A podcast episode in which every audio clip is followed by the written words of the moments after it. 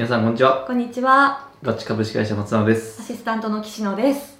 はい今日はですね、うん。ブランドの立ち上げ方についてですねお話ししたいと思います。おお、ブランドの立ち上げ方。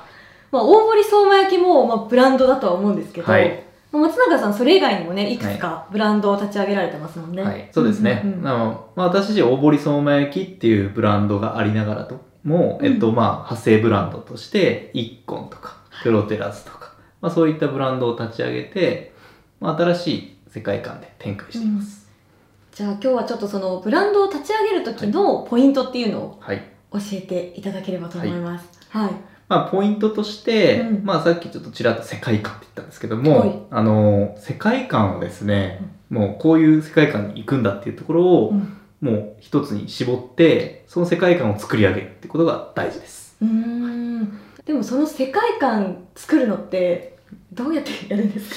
そうですよね。なんか世界観ってまずなんて思ったらいいんですかテーマが大きいからは難しいですよねこうふわっと。してるんですけど、まあ僕がよくやるのは、本当に誰がどこでどういうシーンで使うとか、まあ雑誌で言うなら何どこに載ってほしいなとか、うん芸能人だったらこういう人使うんじゃないかなっていうところまで絞ったりしますね。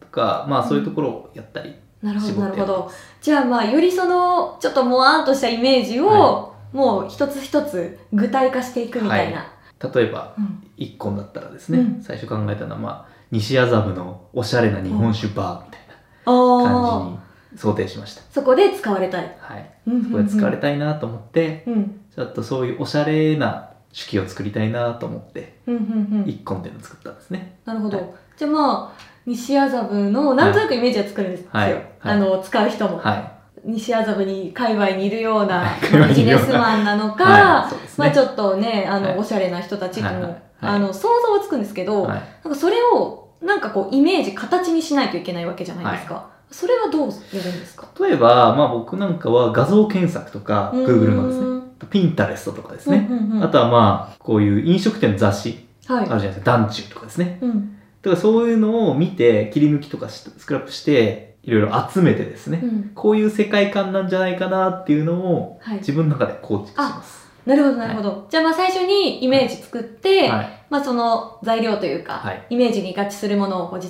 集めて、はい。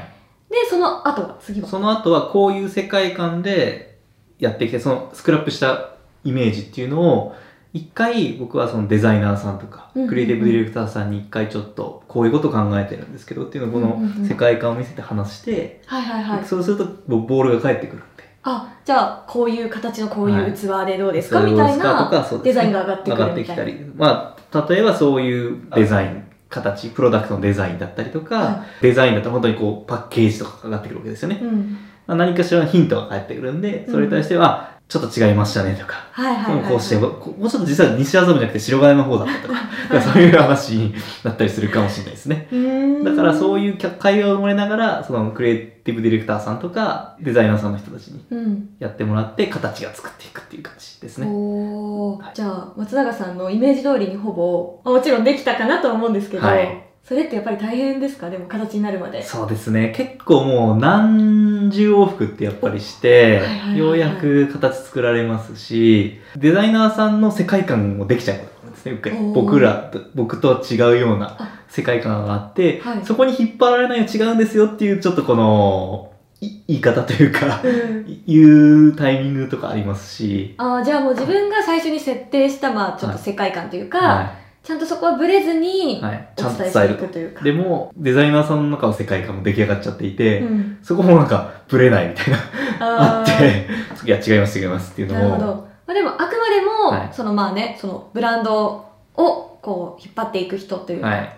まあ、松永さんだったりはい。そうがですね。しっかりブレないっていうのは大事ですよね。きっと。はい。うーん。まあ、これはちょっと、正解はやってみないと分かんないってのもあるんで、ちょっとそれはですね、あ、こっちの方が良かったじゃんとか結構あったりもするんですけど、ん。それはまあ、まあでもものづくり、ものづくりの面白いところですね、それは。うん。はい。まあ、もちろんこうやっていく中でみんなで意見出し合っていいものができていくっていうね部分もありますもんね、はい。じゃあ今回はそのブランドを立ち上げる際に大事なポイントというのをお伝えしました。